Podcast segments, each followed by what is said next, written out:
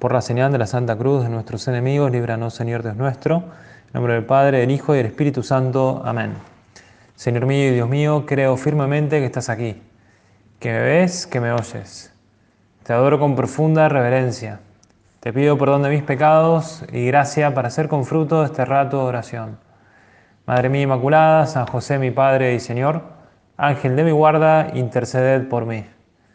Esta mañana, cuando volví a casa, después de celebrar la Santa Misa. Fui a saludar a un amigo en un restaurante que tiene, en un bar, y vi en la televisión la noticia de que había sido aprobado en diputados este proyecto sobre la ley del aborto. Serenos, tranquilos, porque no es una derrota. La vida no puede perder. Y en esta batalla nunca perderemos, porque la vida la defiende el Señor, y el Señor también sabe mostrar los tiempos teníamos ganas de que, sea aprobada, que no sea aprobada, pero lamentablemente eh, habrá que seguir rezando, habrá que seguir trabajando, habrá que seguir concientizando a la gente de esta cruda realidad de defender la vida humana. Lamentablemente se sigue discutiendo algo que es tan sencillo de que no se entiende que se haya que, que defenderlo. Fíjate, hoy celebramos también esta víspera de la fiesta de la Virgen de Guadalupe. Una fiesta muy bonita en América porque Nuestra Señora Guadalupe es nuestra emperatriz. Quería fijarme en tres consideraciones. El primer tema, que primero ella es nuestro primer recurso para acudir a pedirle cosas. Así lo hizo San José María cuando fue a México en el año 1970. Fue a pedirle a la Virgen también muchas cosas, pero sobre todo también fue a pedirle esos favores para la iglesia, ¿no? De la misma manera lo hizo también Guadalupe Ortiz de Landazuri cuando fue en el año 50. Pero San José María le decía, Madre, venimos a ti, tú nos tienes que escuchar. Pedimos cosas que son para servir mejor a la iglesia, para conservar mejor el espíritu de la obra. No puedes dejar de oírnos. Tú quieres que todo lo que sea tu Hijo se cumpla y tu Hijo quiere que seamos santos que hagamos el Opus Dei, nos tienes que escuchar. Bueno, así le pedimos nosotros también a la Virgen, con ese recurso confiado, ¿no? Como quiso también pedir San José María, porque su oración fue escuchada. Nosotros también ya pasó el tiempo, desde aquel año 1970, ya son eh, más de 50 años que San José María estuvo rezando ahí en la villa de Guadalupe. Nosotros también le pedimos con esa seguridad, con esa confianza, que la Virgen nos va a escuchar. Contaba San José María que según pasa el tiempo, van apareciendo con más evidencia ante nuestros ojos los frutos de cómo Dios este, nos iba probando, ¿no? Pero la verdad que Dios tiene un plan y la Virgen también escucha nuestras plegarias cuando se las pedimos. Basta recordar esas palabras que le dijo mirando un cuadro de la Virgen entregando una rosa a Juan Diego que decía, quisiera morir así, mirando a la Virgen Santísima y que ella me entregase esa flor. Sí, me gustaría morir ante este cuadro con la Virgen dándome una rosa. Este cuadro me lo llevaré y lo pondré en Roma. La verdad que nunca se atrevió a San José María a ponerse de ejemplo en nada, pero eh, él decía que, salvo en el ejemplo de la devoción a la Virgen María, sí que teníamos que imitarlo, decía él, que todos estamos llamados a imitar también ese amor que tenías a la Madre, a la Virgen. Una criatura débil, decía, se refugia en, en el regazo de su madre. Y nosotros, hombres recios, lanzados en medio de todos los caminos de la tierra, en medio de esa fortaleza que no nos ha de faltar, hemos de vernos pequeños, necesitados de todo, débiles, y entonces hemos de arrojarnos en el regazo de nuestra Madre del Cielo, con esas jaculatorias, con esas miradas de afecto, con esas normas y costumbres marianas que están en la entraña de nuestro espíritu. Todos tenemos algo para pedirle a María. Todos, tal vez porque estamos más necesitados, pero todos necesitamos pedirle muchas cosas. En concreto también esta ley para que no salga en el Senado argentino. Fíjate, en el año 71, el 23 de agosto, mientras San José María pasaba unos días en un pueblecito de Italia llamado Caglio, eh, estaba leyendo en el periódico, en el diario, y sintió con gran nitidez y una fuerza irresistible, contaba él, que se imprimía en su alma una locución divina. adeamos con fiducia a tronum glorie un misericordiam consequamur. Vayamos confiadamente al trono de la gracia de Dios, de la gloria de Dios. Y todos tenemos cosas para pedirle. Y hay muchos modos de acudir a María. Fíjate cómo también vos estás acudiendo a nuestra Madre. Fíjate, hace muchos años los indios aztecas que vivían en el Valle de México no lo conocían a Jesús. Ellos tenían sus dioses, eran guerreros. Los misioneros eran algunos sacerdotes que habían viajado desde España, que poco a poco fueron evangelizando a los indios, les fueron enseñando a conocer, a amar, a imitar a Jesús, fueron enseñándoles los sacramentos, fueron bautizando a los primeros, y entre esos primeros eh, estaba ahí Juan Diego, un indiecito que iba a aprender religión todos los sábados, iba a misa también al pueblo de Tlatelolco, y el sábado 9 de diciembre de 1531, cuando Juan Diego pasaba por ese cerro de Tepeyac para llegar a Tlatelolco, escuchó ese canto de pájaros, una voz que le decía, Juanito, el más pequeño de mis hijos, ¿a dónde vas? Cuando se dio la vuelta, Juan Diego vio a esa señora hermosa y la señora le dijo, yo soy la siempre Virgen Santa María, Madre del verdadero Dios, he venido hasta aquí para decirte que quiero que se me construya un templo aquí para mostrar y dar mi amor y auxilio a todos ustedes. Y la Virgen le dijo eso a Juan Diego para que fuese después a ver al obispo para que le contara lo que ella. Ella le había dicho. Juan Diego salió de la casa del obispo muy triste porque no le creyó y entonces fue de vuelta al cerro del Tepeyac a pedir a la Virgen que mejor mandara a alguien que tuviese un poco más de autoridad o más renombre. Y la señora, la Virgen, le dijo a Juan Diego que no, que volviese el domingo a la casa del obispo. Esta vez el obispo le dijo que trajera una señal. Entonces la Virgen eh, lo que hizo fue encontrarse con Juan Diego, pero Juan Diego no quiso encontrarse de vuelta con la Virgen porque sabía que si se demoraba, eh, su tío que estaba enfermo podría morir, ¿no? Entonces, eh, no fue ese domingo y fue el martes y pasando por el cerro para ir a ver un sacerdote que pudiera confesar al, al tío, se le apareció la Virgen y le dijo, Juanito, Juan Diego, ¿no estoy yo aquí que soy tu madre? Fíjate qué detalle de madre, ¿no? Juanito, Juan Diego, Juan Dieguito.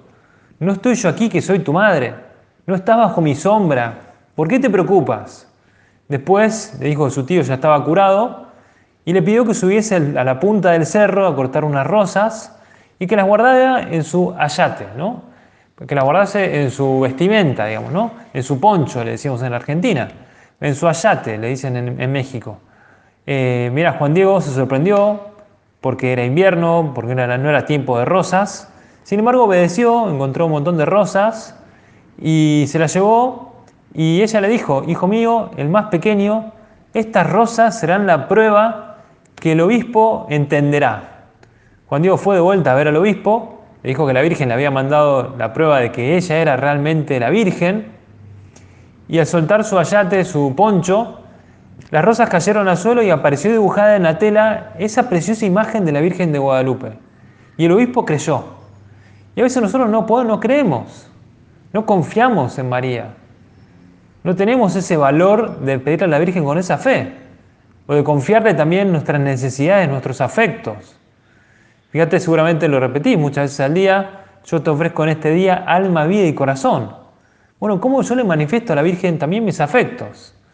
Estuve leyendo estos días un libro que se llama Siete retos de un noviazgo altamente feliz, que hablando sobre la diferencia entre el hombre y la mujer, dice algo así como que la afectividad del hombre es paupérrima, dice. No sabe manifestar su cariño en ocasiones.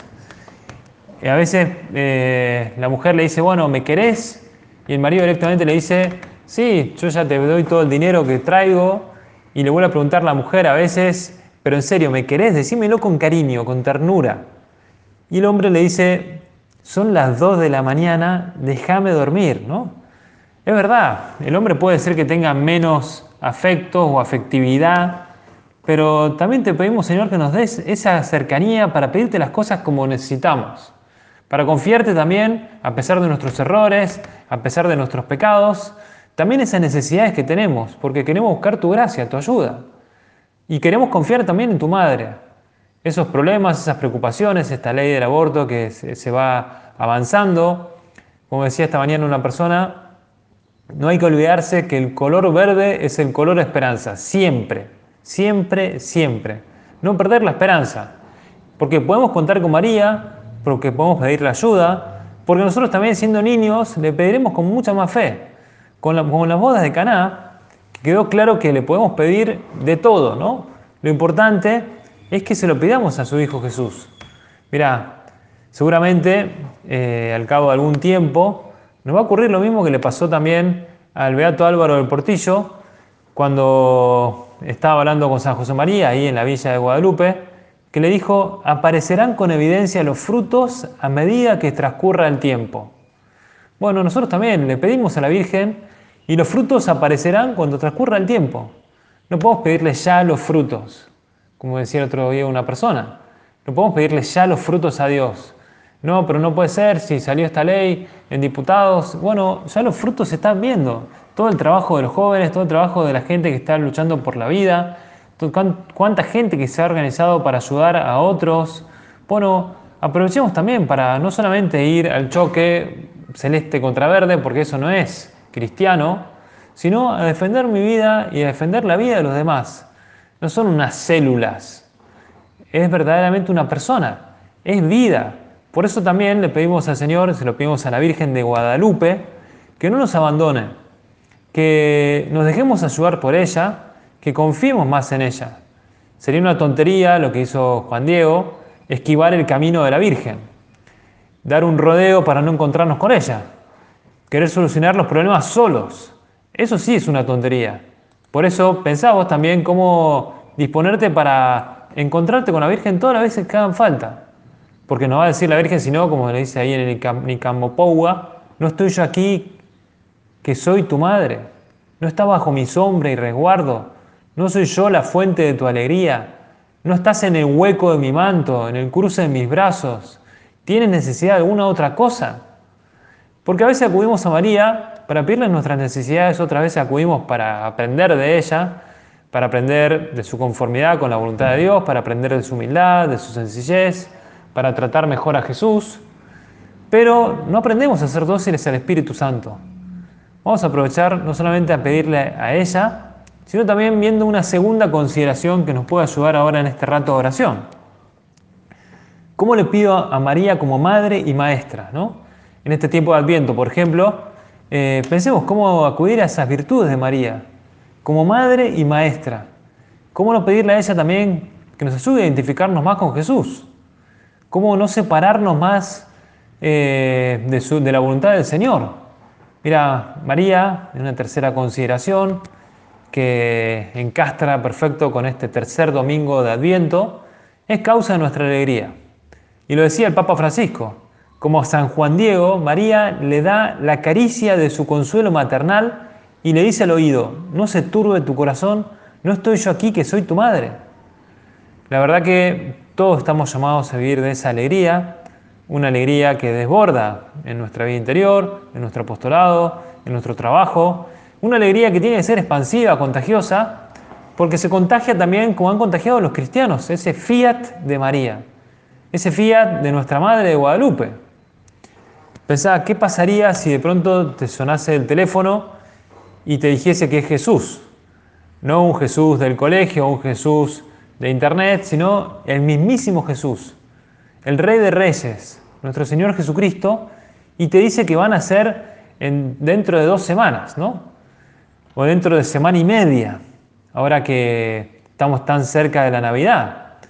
La verdad que solo de pensarlo eh, se nos cae el calendario al suelo, digamos, ¿no? Bueno, ¿cómo me dirijo yo también a María para pedirle su ayuda?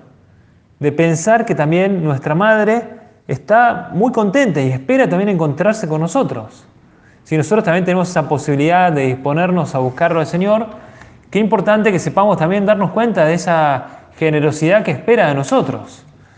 Este año comenzó el 8 de diciembre, una bueno, un nuevo año también en la, iglesia de Santa Fe. eh, no solamente el año josefino, como lo llamó también el Papa, sino también un año eh, destinado a rezar por las vocaciones. Y es un año que también uno podría decir, bueno, eh, la verdad que hay mucho que, rezar por las vocaciones, efectivamente, y queremos rezar también mucho. Pero bueno, ¿cómo nosotros también podemos encontrarnos con ese sí de María, con ese Dios que hace todo nuevo? con ese Espíritu Santo que va transformando, que, va, que quiere transformar, pero que cuenta con nosotros, que cuenta con tu sí. Por eso, fíjate vos también cómo podés aprovechar ahora este tercer domingo de Adviento llamado Gaudete, porque así comienza el introito de la misa, Gaudete, o sea, regocijate, alegrate. Y de hecho el sacerdote se puede vestir con vestiduras rosas, como ese signo de alegría, y nos invita a eso, a alegrarnos ante la llegada del Señor. Es como que hace un anticipo de la venida de Jesús. Lo decía así San Agustín, porque el Verbo encarnado era hombre y ocultaba su divinidad. Le precedió un gran hombre con la misión de dar testimonio a favor de que era más que hombre. Y fue San Juan Bautista el que precedió a Jesús. La verdad que todos estamos llamados a prepararnos, ¿no? Y así como en el Antiguo Testamento se iba preparando para la venida de Cristo, con los patriarcas, con los profetas que iban anunciando de distintas maneras la llegada del Mesías, San Juan Bautista de una manera distinta, el más grande entre los nacidos de mujer, pudo señalar con el dedo el propio Mesías. Fue el testigo, el testigo más llamativo de quién era Jesús. Y esa fue su misión y la cumplió tuvo la oportunidad de ser el mejor testigo de Jesús y lo hizo. Y ya lo hemos visto en los otros domingos pasados de Adviento y la importancia que también tiene eh, San Juan Bautista en los sinópticos, porque comienzan muchos narrando ese ministerio público de San Juan Bautista, preparando la venida del Señor. Y fíjate que especialmente los discursos de San Pedro y los de San Pablo, que están recogidos en los Hechos de los Apóstoles, también aluden al testimonio de Juan. El Evangelio de San Juan, de hecho, eh, lo menciona hasta siete veces, ¿no? Sabemos que también el apóstol San Juan había sido discípulo de Juan el Bautista antes de ser discípulo de Jesús, pero precisamente lo deja muy claro, ¿no? Y el Nuevo Testamento también nos enseña la trascendencia de la misión del Bautista. Y este domingo tercero va a aparecer de vuelta el, Bautista. Por eso Aprovechemos también para buscar ese testimonio del Bautista, ya que eso nos acerca a Jesús. Esa misión que Dios tiene eh, encomendada para cada uno de nosotros también cumplirla, como la cumplió el precursor, como la cumplió hasta el detalle San Juan Bautista. Esa figura que supo también anunciar con fortaleza y que nos pide a nosotros también, como cristianos, ahí donde estemos, obligados a manifestar ese ejemplo de vida de Dios en tu ambiente, en tu lugar, no importa, sin llamar la atención. Fíjate San Juan Bautista, la humildad que tenía, ¿no? Eh, como decía el otro día una persona, padre, despacio, tren, como diciendo la señal eh, que hay también en, las rutas, cuando uno ve que hay una, vía de tren que, hay que cruzar y te hace una señal como para ir despacio, no decía despacio, tren, ¿no? Eh, anda despacio, ¿no? Como hicieron también esos que se encontraron con María. Pienso en San Juan Diego, pienso en los pastorcitos, ahí en, Fátima, o Santa Bernadette, ahí en Lourdes. No sé, fíjate, eh, es normal. Ya falta menos para eh, la Navidad y es un clásico de los viajes. Cuando uno va en auto, que los chicos van preguntando, ¿no? ¿Cuánto falta? Eh, tengo ganas de ir al baño, me aburro, queda mucho. ¿Cuándo llegaremos? Y eso se repite un montón, ¿no? Pero bueno, ahora en este tiempo de Adviento, que se nos acerca también la venida de Jesús, lo que nos tiene que interesar, aunque parezca largo el camino, saber que lo vamos a conseguir, que Jesús viene a nuestro encuentro, que Él es el que está impaciente por estar con nosotros. Y digo esto porque nos disponemos a cruzar también ya este umbral de la tercera semana de Adviento. Se va agilizando ya también el ambiente navideño en las calles, eh, ya no nos aburrimos, ya el morado de las vestimentas del sacerdote eh, no se hace eh, repetitivo, sino que ya estamos muy cerca de encontrarnos en la Navidad. estamos quizás rindiendo exámenes y se van acabando los exámenes y no podemos bajar el listón hasta el último examen. Fíjate, este domingo es distinto. El sacerdote, como te decía, se puede vestir de rosa porque también eh, nos sigue llenando de alegría, ¿no? Esas flores que te contaba de azucenas o eh, amarelas belladonna, eh, se secaron algunas, pero volvieron a florecer otras, ¿no? Está que explota el cantero, digo yo. Pero bueno, la Navidad está que explota, está muy cerca. Por eso también pensá cómo podés vivir este tiempo de una manera mejor, porque también la Virgen está muy cerca y la Navidad está al llegar. Por eso, qué distinto se comporta un adulto con un niño, ¿no? En un trayecto en auto, el adulto sabe que hay que esperar para llegar a la playa, o para ir a un lugar de, lugar de descanso, o para desconectarse. Y el niño no, el niño insiste y pregunta y pregunta y pregunta porque quiere llegar más rápido. No seamos así impacientes. Démonos cuenta de que también vale la pena este tiempo de preparación. Y así como vale la pena esperar la llegada de Jesús, eh, ojalá nos vea a nosotros con esa fe grande. Fíjate, así comienza la, la misa del domingo con esas palabras también del apóstol San Pablo a los filipenses. Estad siempre alegres con el Señor, os lo repito, estad alegres. Y el que escribe esto no es un hombre que estaba de feliz cumpleaños todo el día, ¿no? Tuvo un montón de tormentos, tuvo un montón de luchas, tuvo también eh, persecuciones, incertidumbres.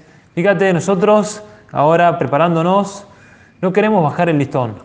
No, es que hoy no voy a clases porque no tengo ganas. No, este, muchos han terminado las clases, pero es bonito también ver cómo el Señor quiere que nos alegremos por su llegada. Quiere que nos demos cuenta también de que este tiempo de preparación es un tiempo que nos va a alcanzar a todos es un tiempo que no podemos perder el humor. No, no depende de las condiciones atmosféricas, sobre si se hace calor acá en Santa Fe o si hace calor también en tu ciudad, pero tu amor no puede decaer preparados para lo más importante que es la llegada de Jesús, preparados también para no tener bajones anímicos o decepciones, olvidándonos que la Virgen está con nosotros, olvidándonos que la Sagrada Familia está esperándote. Y así como te decía que este año de San José, acá en la Arquidiócesis de Santa Fe, nos ayuda a meternos más en la Sagrada Familia, no solamente a través de la Virgen, como terminamos el año mariano nacional el 8 de diciembre, sino también con San José, ¿no? Ese eh, hombre segundo, segundo hombre, podríamos decir, que desaparece en la, en, la escena, eh, que se destaca Jesús, se destaca la Virgen, pero la Virgen, perdón, San José está como en un segundo nivel, o, está como eh, buscando no llamar la atención. Bueno, esa es la alegría nuestra, esa es la alegría del servicio, esa es la alegría de querer prepararte para algo muy importante, de no pensar en vos mismo o en vos misma, eh, o no ser deterministas o voluntaristas, de decir, bueno, yo voy a poder, yo voy a hacer todo. No, no, no. Es Cristo que sale a nosotros. Y al meditar hoy esta alegría en este tercer domingo de Adviento, metemos también como cada uno, si somos ese, cristiano, todo el tiempo no seremos como veletas que se van moviendo por el viento. No, trata de construir ese optimismo lógico de un buen cristiano no de un cristiano infantil eh, en el mal sentido, ¿no? De, bueno, llegamos, ahora no llego, ahora tengo, ahora no tengo. Eh, no, mirá, este, quiero llegar a esta Navidad muy alegre. Por eso también nosotros podemos pensar cómo esa alegría tiene que ser fruto de tu ardor, de tu experiencia, de un año también distinto, pero que si bien uno ha tenido que superar un montón de pruebas, también nos acercamos a Navidad con esa alegría, con esa entrega, con ese sacrificio, con ese deseo de vivir la felicidad que es algo natural en un cristiano. Fíjate cómo nosotros también nos estamos lanzando y la clave de la felicidad pasa con esa actitud de María. Fíjate cuando el ángel le dice que había sido invitada a ser la madre de Dios, que era un llamado de Dios Padre, ella dice que sí, le responde que sí, se dispone a ese sendero espectacular, lleno de aventuras, con muchos obstáculos, con duras adversidades, pero dice que sí. Bueno, ¿cómo es tu vida? ¿Vale la pena entregarte? ¿Vale la pena dar también ese sí? Correspondiendo con libertad, porque no hay nadie más esclavo que quien se considera serlo, dicen. Eh, no, es que a mí el chocolate me mata. Y sí, bueno, sos esclavo de eso. No importa, luchá. Luchá por también mostrar a Dios en tu vida, por dejarte ayudar por María, por poner también en tu lucha, como han hecho los santos, que los santos no son los que no han luchado, sino que son los que han buscado no dejar de luchar. Por eso, sigamos a Dios en este adviento que ya se acerca la Navidad, que no es un recortar nuestra libertad, como muchos quieren hacernos pensar, pero la cultura actual, si bien trata de decirte no, no vale la pena, o cerrarte posibilidades, o hacer que no te dé la gana, eh, nada más alejado que la verdad. Optar por Dios, responder al llamado que Dios tiene para cada uno, como lo hizo la Virgen, con valentía, con generosidad, es el secreto de nuestra vocación. Por eso, eh, fortalece tu libertad amando a Dios, correspondiendo como correspondió la Virgen, como correspondieron los santos, como correspondió Juan Diego. Entrad por la puerta estrecha, dice el Evangelio, porque ancha es la puerta y espacioso el camino que lleva a la perdición. Muchos son los que entran por ella, porque estrecha es la puerta y angosto el camino que lleva a la vida, y pocos son los que la hallan. Recordemos también esa imagen del joven rico, cómo niega la llamada de Dios, cómo se esclaviza y cómo también le dice que no. Busca una felicidad en sus cosas, en las cosas materiales y se reduce a eso. Fíjate, la respuesta de la vocación es decirle que sí al Señor, decirle que sí a su plan divino. Qué distinta es la vida de los santos, que firmaron ese cheque en blanco a lo que el Señor quería, apostaron hasta el último centavo, podríamos decir, pusieron toda su confianza como lo hizo la Virgen, no midieron cuánto costaría, y así la Virgen también pudo llegar a ser la Madre de Dios. Bueno, nosotros también ahora en este domingo eh, de la alegría, pensemos también cómo estamos viviendo de alegría, porque no la perdemos en tonterías. Porque si bien podemos tener caídas, nuestras caídas son oportunidades para encontrarnos con Dios. Puede ser en el matrimonio, en el sacerdocio, en la vida consagrada, sea cual sea, pero responder al llamado que Dios te hace. Ahora tenemos un campamento este fin de semana y que la verdad que también es un desafío, ¿no? Pero bueno, cómo también cada uno puede prepararse para vivir también este, esta llegada a Navidad. Bueno, de la mejor manera, pensá que Jesús te está llamando y te está pidiendo, che, prepárate, estoy llegando, ¿no? Eh, no me dejes solo, cambia, confía en mí, animate a poner los últimos pasos, ¿no? Eh, como decía Pascal, una sola alma es, eh, según la soberbia expresión de Pascal, más valiosa que el universo visible. Por eso cada uno de nosotros somos importantísimos y nos quiere a todos preparados en esta Navidad. Por eso ante la venida del Señor tenemos que disponernos interiormente a hacer presente a Dios en nuestra vida para que también pueda llegar el Señor y encontrarnos con Él. Si nos encontramos con el Señor, nos encontraremos también como se encontró San Juan Bautista, que estaba muy preparado. ¿no? Bueno, vamos a hacer esa luz, vamos a pedirle a la Virgen que también nos ayude. Eh, descubriendo que, así como nos dice la liturgia de este domingo, ir alegres, no olvidarnos de que también la respuesta siempre tiene que ser alegre. Así como la Virgen, que nos ayuda a fortalecer nuestra fe, le pedimos que sepamos también acoger esa respuesta de Dios con alegría, a ese Dios que es misericordia, ese Dios que siempre quiere habitar entre sus hijos, como esos pollitos que se refugian en su madre, en la gallina, en esas plumas suaves, esas partes internas de las alas, que se llaman así, cobijas, es una imagen muy bíblica y por eso se puede usar porque vamos así a cobijarnos en nuestra madre, ¿no? en ese huequito de su manto, a ponernos entre sus brazos y especialmente también ahora para pedirle esa intención, para que no sea aprobada también esta ley del aborto acá en Argentina. Y si alguna vez haya más, más batallas, acudir siempre a ella. Mira, se nos acerca la Navidad que este tercer domingo nos ayude a acercarnos con esa alegría, con esa confianza, como decía San Juan Pablo II, mira madre, el número inmenso de niños a quienes impiden hacer, de pobres a quienes se hace difícil vivir. Se lo pedimos a nuestra madre. Te doy gracias, Dios mío, por buenos propósitos, afectos e inspiraciones que me has comunicado en esta meditación. Te pido ayuda para ponerlos por obra. Madre mía Inmaculada, San José mi Padre y Señor, Ángel de mi guarda, interceded por mí.